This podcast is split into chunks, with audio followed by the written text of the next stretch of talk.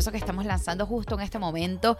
No se imaginan los nervios, la emoción. Literalmente yo estoy sintiendo este proyecto como si fuese otro de mis hijos, un hermanito de Paola que estoy dando a luz, que ha traído su, su sufrimiento, que ha traído como que su estrés, porque este es un proyecto que realmente estaba planteado para que saliera en octubre del año pasado, es decir, hace casi un año, en el 2022, pero está viendo luz ahorita en casi septiembre, en septiembre realmente, que estamos en los primeros días del 2023. Y bueno, yo creo en que los tiempos son perfectos y este bebé tenía que esperar a ahorita, a ser lanzado ahorita. Bienvenidas a este podcast, Ser Bonita No Basta. ¿Y de qué se trata este podcast? Este podcast va a ser un espacio de conversación entre nosotras. Va a ser un lugar seguro donde vamos a hablar, donde vamos a sacar todos esos secretos de la mente femenina, donde vamos a tocar todos esos temas que solamente nosotras las mujeres nos sentimos identificadas, esas vivencias que hemos tenido y que siempre cuando nos vamos o estamos con nuestro grupo de amigas, confianza total en ese momento, ahí es donde empieza a salir absolutamente todo, donde, donde empezamos a hablar y empezamos a decir todo lo que se nos pasa por la mente, todas esas cosas complejas que las mujeres realmente somos, porque sí, hay que admitirlo que el mundo femenino es algo complejo, no es blanco y negro. Somos para mí una cosa maravillosa y este lugar, este espacio es para dar honor y rienda suelta, sin filtro sin mucho control realmente de lo que realmente vive la mujer, de lo que sentimos, de las relaciones, de a lo que nos enfrentamos, de esos miedos, de esos fantasmas, de esos retos, nuestro físico, todo lo que es ese mundo femenino que realmente eh, a mi parecer es súper profundo, súper bonito y que también necesitamos espacios así entre nosotras con un vinito, sintiéndonos bien relajadas, pero realmente desenterrando lo que es ese mundo que para mí eh, eh, es espectacular. Y quiero hacer este momento seguro, ¿no?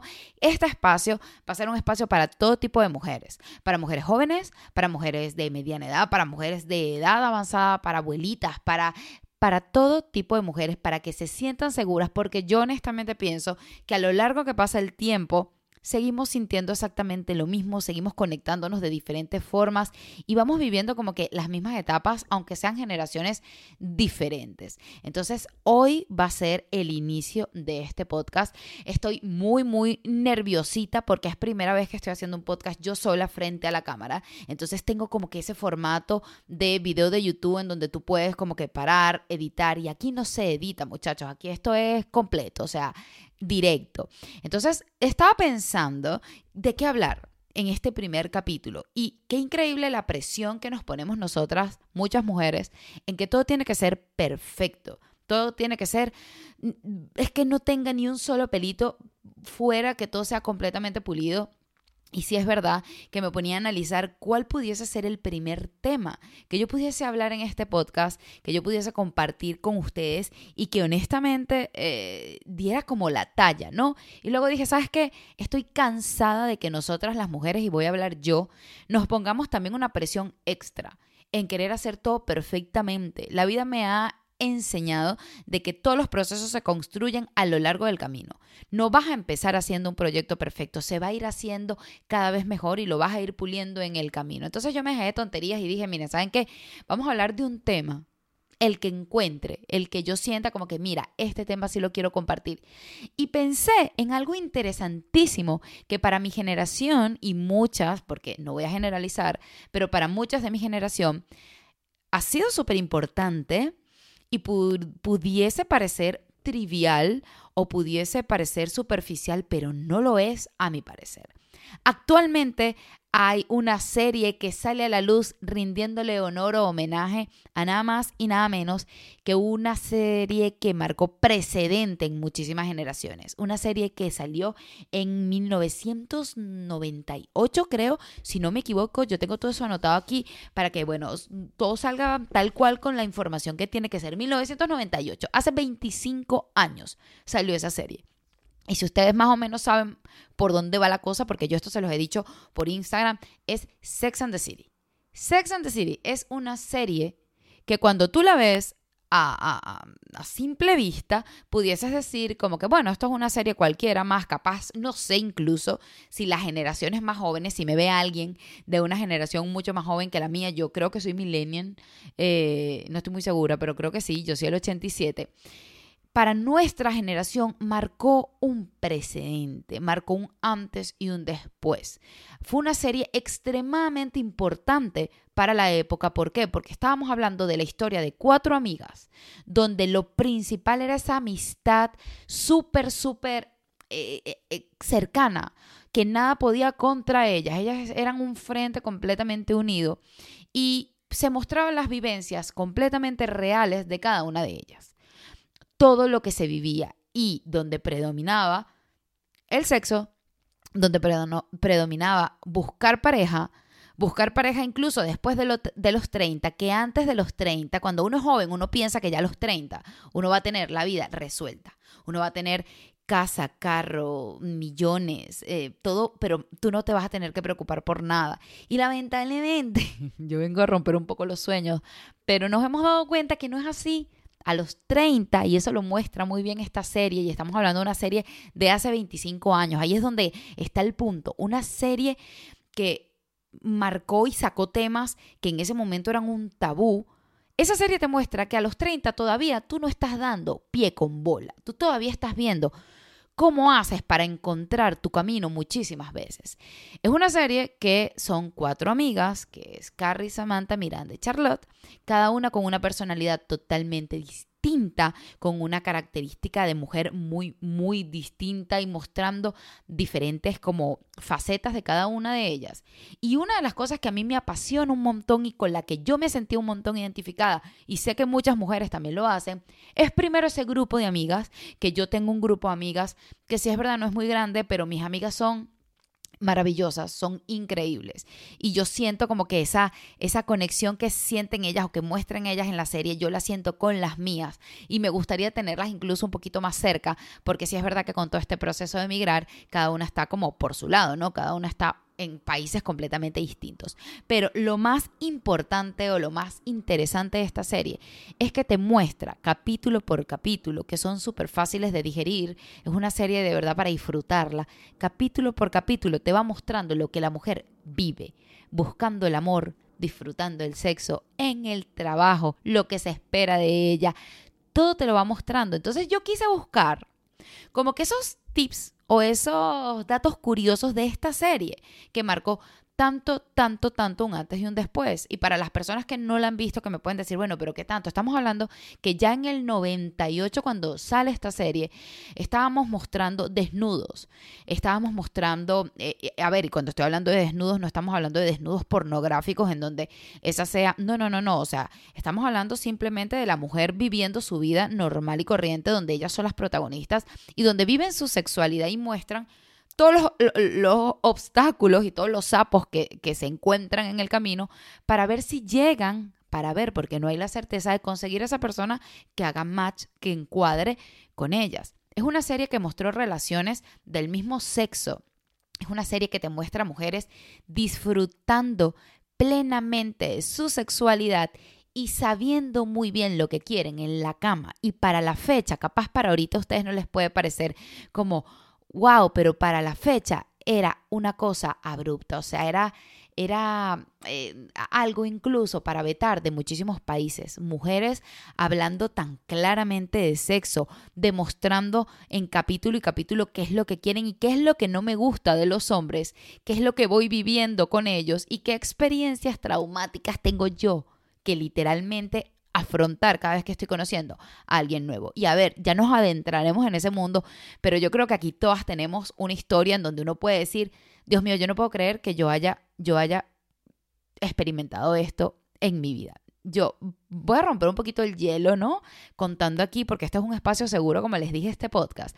Pero en esta serie se muestra de todo, se muestra tal cual como les dije, se muestra vivir la sexualidad plenamente, se muestra personas que mm, cuando tu pareja capaz te quería proponer un trío, cuando habían cambio de pareja, swinger, o sea, estamos hablando de 1998, se los recuerdo, hace 25 años, hace dos décadas y media. Imagínense todos estos temas en la televisión. Aparte de eso, incluso hay mensajes que tú puedes decir, wow, estas mujeres eran visionarias. Samantha era visionaria, una mujer incluso que sin importarle realmente el sexo, ella el sexo de la persona, si era hombre o mujer, ella disfrutaba su sexualidad y el placer que para ella era importante. No era importante únicamente dar placer, no, no, no, o sea, tengo que recibirlo y tengo que recibirlo bien. Y yo creo que esas cosas son súper importantes. Yo tengo una niña, yo tengo una bebé de un año y medio y yo honestamente no quiero que Paola repita muchos patrones que yo tengo o que yo viví.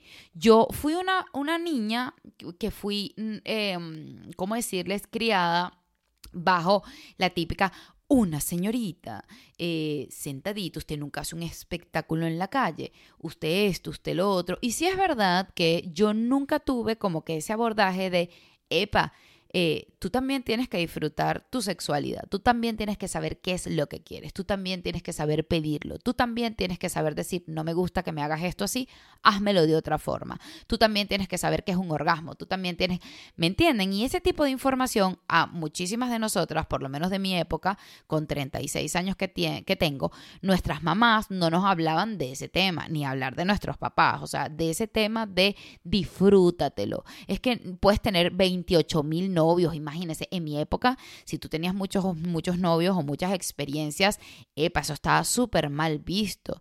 Hay muchísimas de mi generación que tú tenías que guardar la castidad y, y la virginidad hasta el momento del matrimonio. Entonces, esta serie lanza tantas cosas y tú te vas identificando y hay muchísimas cosas que yo sí quisiera que Paola hiciera distinto. Yo sé que Paola tiene su proceso y ella cometerá sus errores y yo no pienso en lo absoluto moldearla o llevarla hacia un camino predirigido ¿no? Pero si lo pienso yo y a veces lo analizo, sí me gustaría que ella tuviese un poquito más de, de de, dirección en su vida. A veces uno era un poquito como mojigata, la iniciativa la buscaba el, chico en la cama, él era el que llevaba el preservativo, por ejemplo, uno iba así como una princesita. Eh, no, no, no, no, a ver, o sea, eh, responsabilidad también en que tú la pases bien. ¿Cuántas mujeres, y díganmelo ustedes, cuántas mujeres no existen que están pendientes que el hombre acabe, que el hombre termine, que el hombre disfrute su momento, pero dejas como tu placer de lado o las típicas mujeres que mm, fingen orgasmos o las mujeres que eh, creen que el hombre tiene que adivinar o que tiene que saber exactamente cómo nos gusta que nos hagan las cosas. Entonces, son un montón de cosas. El mundo femenino es extremadamente profundo y complicado. Yo a veces lo hablo con mi esposo y le digo, mira, yo de verdad me pongo en el lugar de ustedes, los hombres, que se espera ese primer abordaje, que se espera que ustedes sean los lanzados, que ustedes sean, los que tengan la iniciativa, que tienes que ser lanzado, pero no tanto. Pero no puedes ser tan tonto porque entonces, ajá, no me llamas la atención. Pero entonces tienes que tener chispa, pero tampoco puedes exagerar la chispa, pero tampoco te me puedes quedar dormido en los laureles porque, ajá, yo quiero un muchacho que, que ajá, me despierte pasiones. Tú te pones a pensar y tú dices como, qué difícil de verdad a veces lo tienen muchos de los muchachos. Es bastante presión que ellos tienen encima, porque hay muchas mujeres que simplemente nos quedamos de brazos cruzados a esperar que el chico haga todo el proceso. Y hay mujeres que, bravo por ellas, sí toman la iniciativa y ojo, cuando, toman cuando hablo de tomar la iniciativa no necesariamente me refiero a que sea ella la que corteje, la que vaya, la que busque, no, no, no, no. Me refiero realmente a que ella sepa decir sí, no, epa, aquí no, esto no me gusta. ¿Cuántas de nosotras, a ver, a mí me ha pasado, cuántas de nosotras en relaciones pasadas, en novios, exnovios o lo que sea, ha pasado alguna cosa a nivel, no sé, físico y que no nos haya, no nos haya hecho sentir del todo cómodo, pero uno tiene como, pena, no sé si decirles, si no decirles que se va a sentir mal. Ay, Dios mío. Uno se pone a pensar, a pensar y a pensar cuando realmente no. Debería ser con mucho respeto y mucha, mucho tacto, evidentemente, pero decir, mira, mm, me gustaría que hicieras esto de otra forma porque así no me siento como listo. O llegaste al orgasmo y tú no has llegado al orgasmo y decirle claramente, no, no llegué. Yo creo que si hacemos esta esto de una forma distinta, yo lo voy a disfrutar mucho más. Eso es importantísimo y siento que en este año 2023, aunque hay generaciones o podemos ver alarmados de que la cosa es distinta, de que las personas son extremadamente abiertas, que, Dios mío, siento que todavía se mantiene como eso de verse mal de parte de una mujer. Eso de ver mal que si la mujer es muy abierta, que si la mujer dice realmente lo que quiere, que si la mujer tiene muchos novios es una mujer fácil, si el hombre tiene muchos novios, muchas novias, entonces ahí es un chico, o sea, es normal que esté experimentando, dependiendo de cuándo la mujer pierda la virginidad, también se valora actualmente la virginidad como si eso fuese, Dios mío, una piedra preciosa que si usted actualmente, que parece incluso mentira que todavía es ese proceso tenga tanto, tanto valor. Cuando realmente lo que debería tener valor es que tu primera vez, y yo sí soy un poquito romántica y a mí sí me gusta un poquito de, ¿saben? De, de, fresa en el asunto, pero a mi parecer lo que debería tener más valor es que la persona que tú elijas para tener esa primera vez, para que te abras realmente a nivel físico, sea una persona que con la que te sientas cómoda, que te trate bonito, que sea una persona que se preocupe porque tú estés bien, sea una persona con la que tú de verdad quieras hacerlo no, no, no que eh, se me va a pasar la hora o antes o ay Dios mío, no, no, no, eso es lo que debería importar. Más allá que si la perdiste no la perdiste y mi hija ya no es virgen, ay Dios mío, qué cosa, porque ajá, dices también les tengo un cuento de que mi mamá casi le da un infarto cuando ella se enteró de que yo ya no era virgen porque había perdido la virginidad con uno de mis novios. O sea, no se imaginan ese show, pero eso ya será para otro, otro capítulo. Pero vamos a volver a la serie. Hay un montón, un montón de, de curiosidades porque no solamente centra este tema, el tema central son esas cuatro amigas que esa amistad es... Eh, eh, no sé, impenetrable y es lo primero para ellas. La protegen un montón y siempre están una para la otra, independientemente de lo que pase, independientemente de lo que suceda. Son confidentes y están siempre, siempre unidas. Y para mí eso es importantísimo en el mundo femenino. Yo siento que las mujeres tenemos que tener yo siento que las mujeres que tienen ese grupo de amigos así tan de amigas, tan unido, es una cosa maravillosa. Yo las tengo y me siento extremadamente eh, feliz y valiosa por tener esas amigas que yo veo esa serie y yo digo, así son mis amigas, o sea, me encanta. Aparte de eso, la serie te une nada más y nada menos que la moda, que a muchas nos encanta, evidentemente, la moda, estos temas de mujeres, de, de salir, de conocer, de, de, de que quieres tener una relación, muchas de ellas, otras capaz no, otras simplemente como que no es una cosa, una meta en su vida, pero muchas de nosotras sí estamos durante nuestros 10, 20, 30, 40, 50, quién sabe, todavía buscando a esa persona que nos haga sentir bien. Entonces, vamos a hablar un poquito de las curiosidades de esa serie. Es una serie de 1998, hace 25 años. Lo más interesante de todo, imagínense lo loco que era este proceso para eh, el, todo lo que es eh, la serie, que las participantes, que las protagonistas de esta eh, serie Sex and the City estuvieron a punto de ni siquiera participar. Carrie, que se supone que es la protagonista, Sarah Jessica Parker,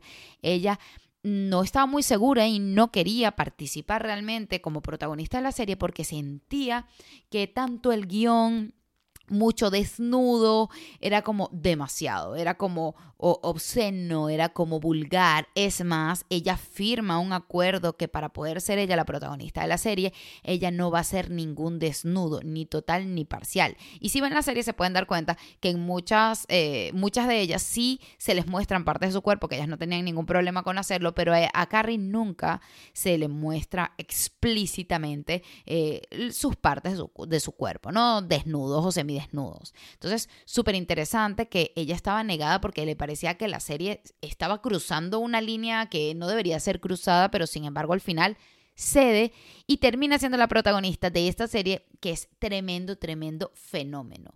Cuando estamos hablando de Charlotte, que eh, es una de las, de, de, las que tienen una personalidad muy típica, que quiere casarse, que quiere su familia, que es como la típica, ¿no? Que, que, que pudiésemos decir la persona clásica de lo que se espera ella le pidió, o sea, primero cuando ella obtiene el papel de Charlotte, ella ni siquiera le informó a toda la familia de que ella iba a hacer este papel porque le daba vergüenza y le pidió a los padres encarecidamente de que no vieran la serie, por favor. Entonces, por eso les digo que era una serie que estaba rompiendo esquemas, que estaba eh, eh, rompiendo parámetros, que parece muy fresca, pero tiene un trasfondo bastante, bastante profundo. Yo la he visto un montón de veces. La última vez que la vi, la vi con mi esposo y a él se quedó enganchado porque él decía, ah, mira, o sea, sí funciona la mente femenina, porque mostraba muchos episodios en donde está el hombre teniendo una cita con la mujer, pasa algo en la primera cita o en la relación en la que tienen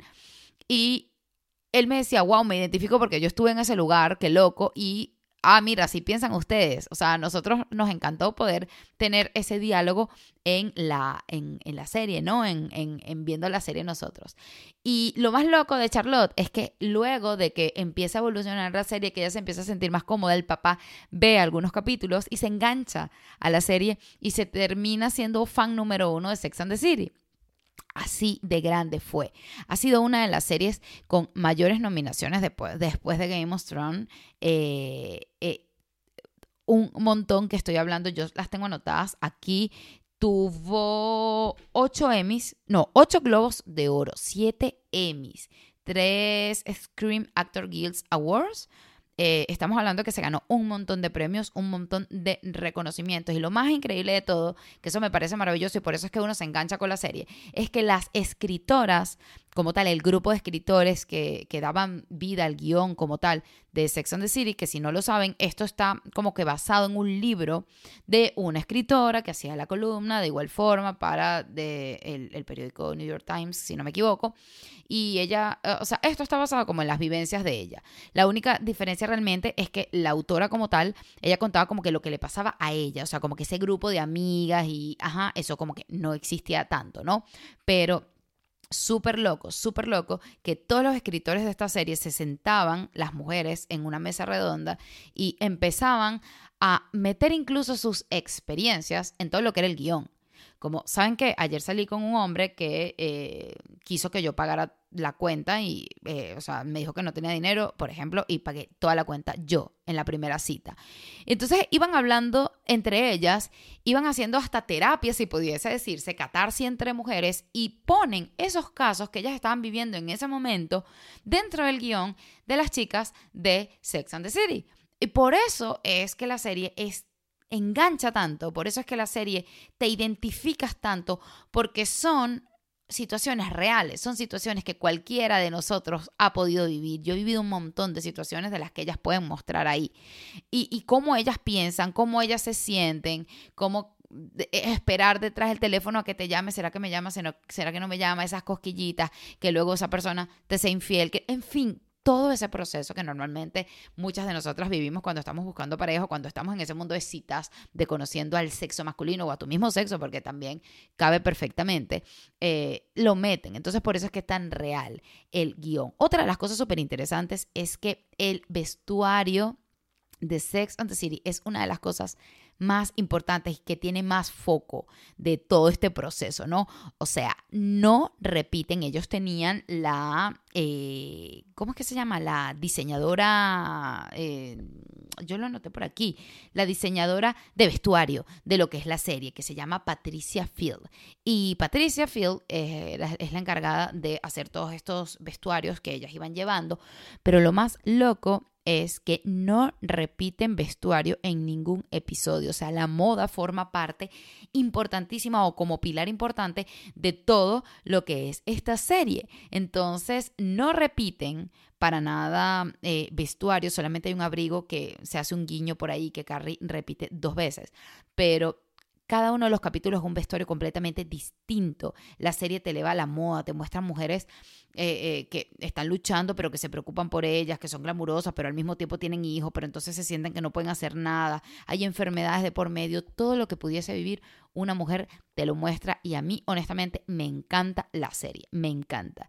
Otra de las cosas que a mí también me parece eh, súper interesante es que por ejemplo, en este caso, se los voy a leer. La escena en donde Carrie y Miranda, ellos están, están comiendo unos cupcakes fuera de una tienda que se llama Magnolia Bakery. Después de esa escena, Magnolia Bakery aumentó sus ventas a nivel mundial de forma exponencial, únicamente porque por ese preciso instante se mostró ellas comiendo algo encima, comiendo unos cupcakes, unos postres delante de esa, de, de, esa tienda, ¿no? Comiendo en esa tienda.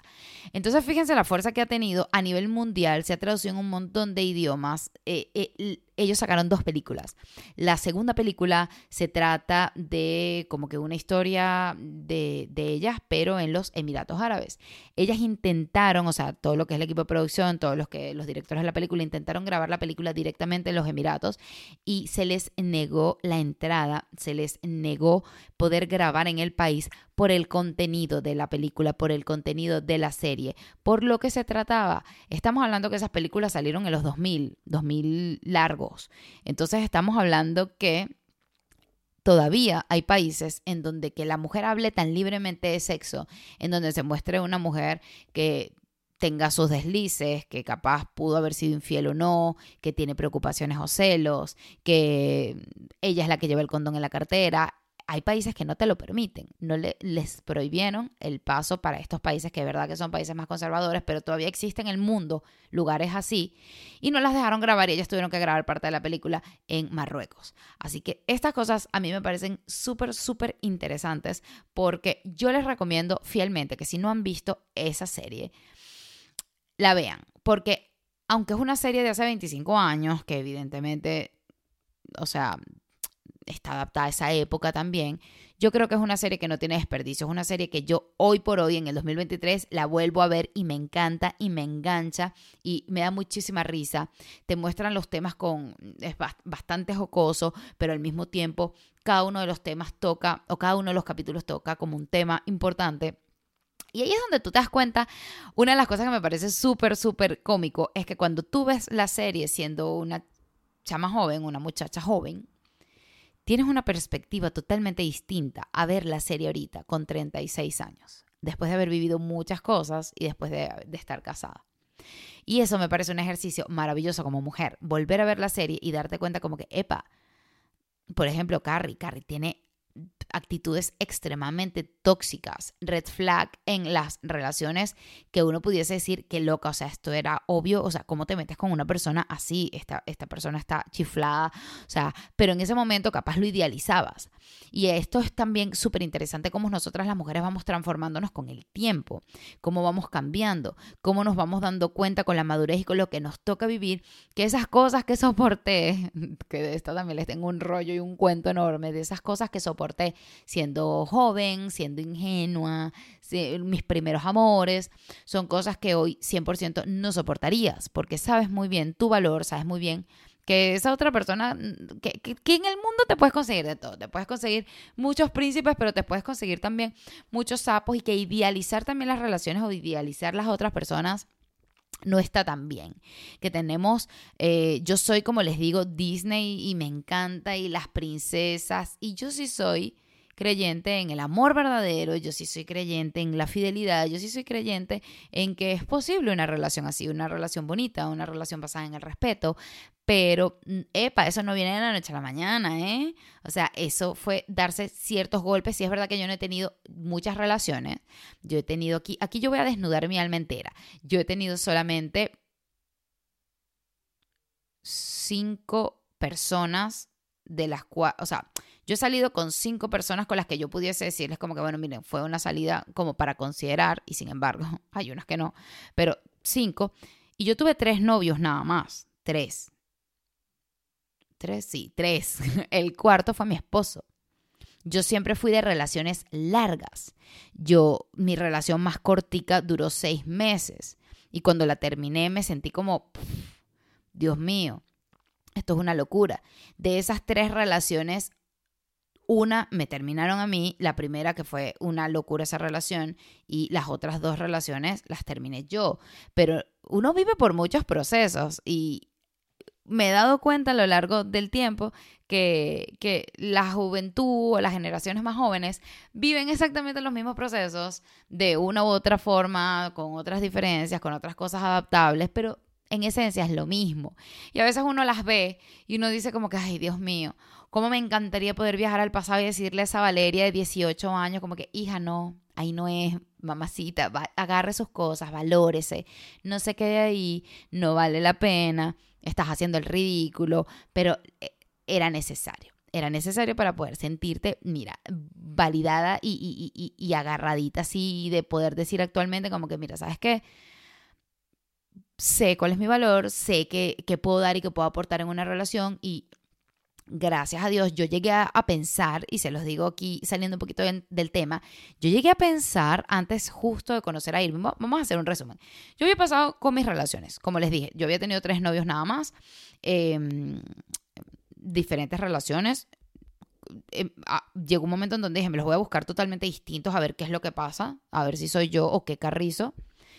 Pero bueno, resulta que en mi última relación, antes de conocer a mi esposo, sí es verdad que yo ya había como, yo, me había vuelto cínica con el amor.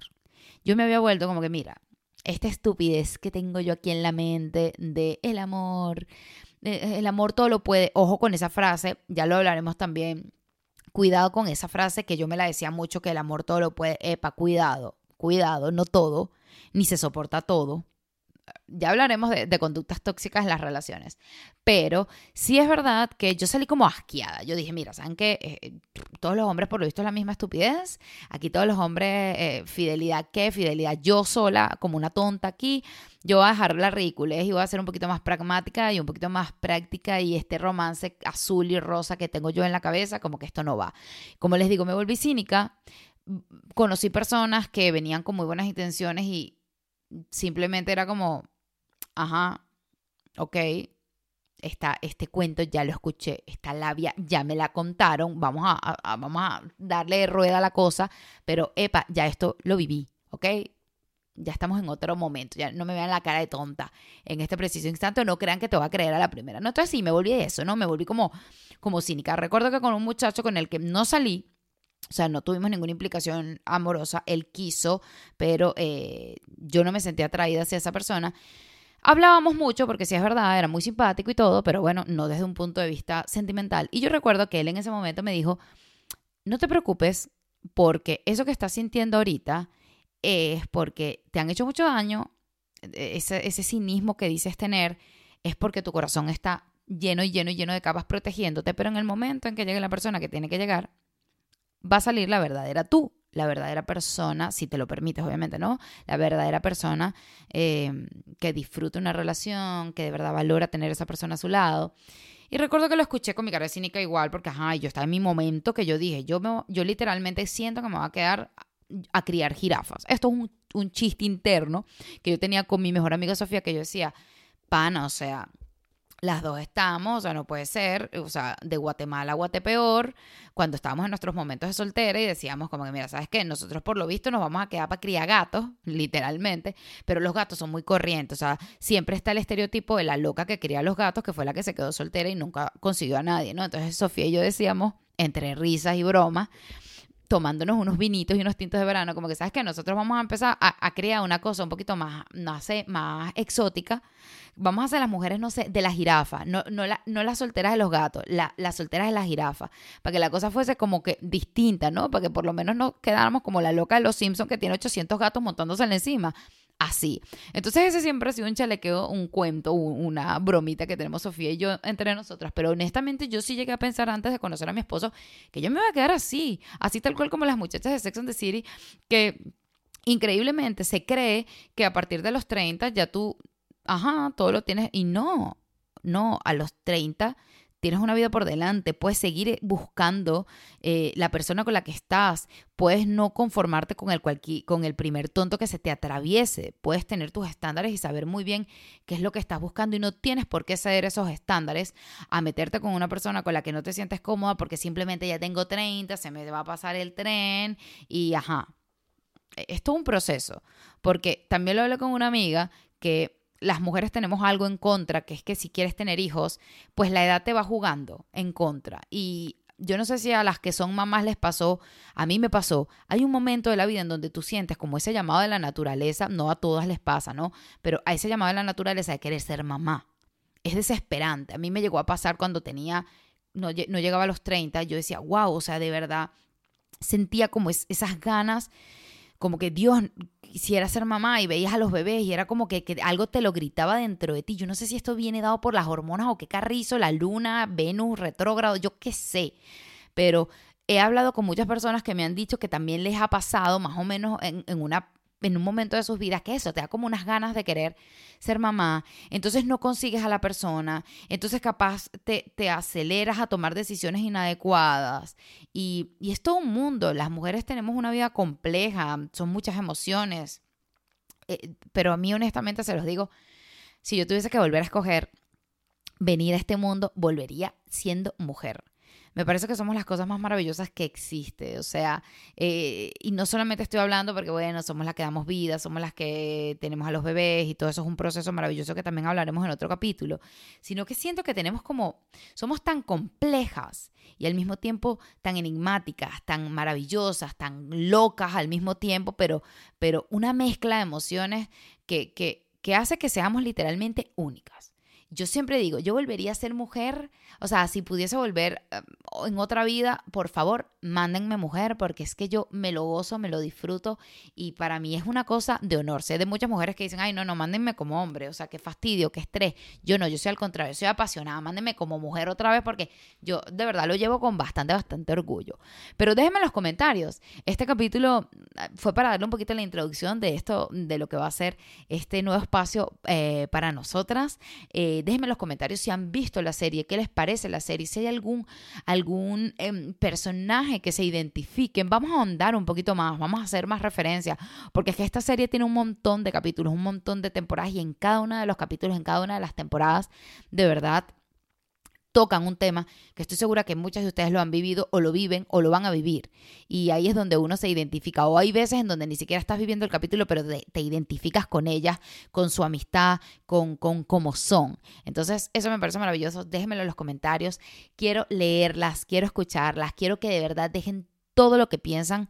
Aquí esto es un espacio seguro para nosotras. Yo voy a aquí abrir mi alma, pero eso sí, la próxima vez con un vinito sobre la mesa para tener estas conversaciones relajaditas y bueno, soltando esa lengua para tener eso, pues ese grupo de amigas que a muchas de nosotras nos hace falta, porque sí es verdad que todas estamos regadas por el mundo. Entonces, unirnos, sentarnos aquí y poder conversar esas cosas que tenemos las mujeres en, la cabeza y que a veces no decimos o que solamente lo decimos con ese grupo amigas selecta. Este va a ser un espacio completamente seguro y completamente en confianza para empezar a soltar todo eso que las mujeres realmente tenemos en esa cabecita, que vivimos, que sentimos y que literalmente cosas a las que nos enfrentamos todos los días, no solamente en nuestra mente, en nuestro cuerpo, en lo que se nos exige, ese síndrome del impostor que en las mujeres lo lleva a la bandera, eh, eh, eh, esas dudas que nos, que nos asaltan en futuro, como que, epa, o sea, yo no nací para limpiar la casa nada más. O sea, yo no vine a este mundo para estar lavando platos, para estar limpiando la casa, para estar cambiando pañales. Yo necesito estas aspiraciones. Es que ay, ay, ay, como dicen aquí en España, tela con todo este tema, mm, con todo este mundo femenino. Es que el tema es infinito. Estoy demasiado feliz por tenerlas aquí. Espero de verdad poder contar con ustedes cada una de, los, de, las semanas, cada uno de los capítulos. Les mando un beso enorme y nos vemos en otro capítulo de este podcast que se llama y que lo van a tener con ustedes. Ser bonita no basta. Nos vemos en el próximo capítulo.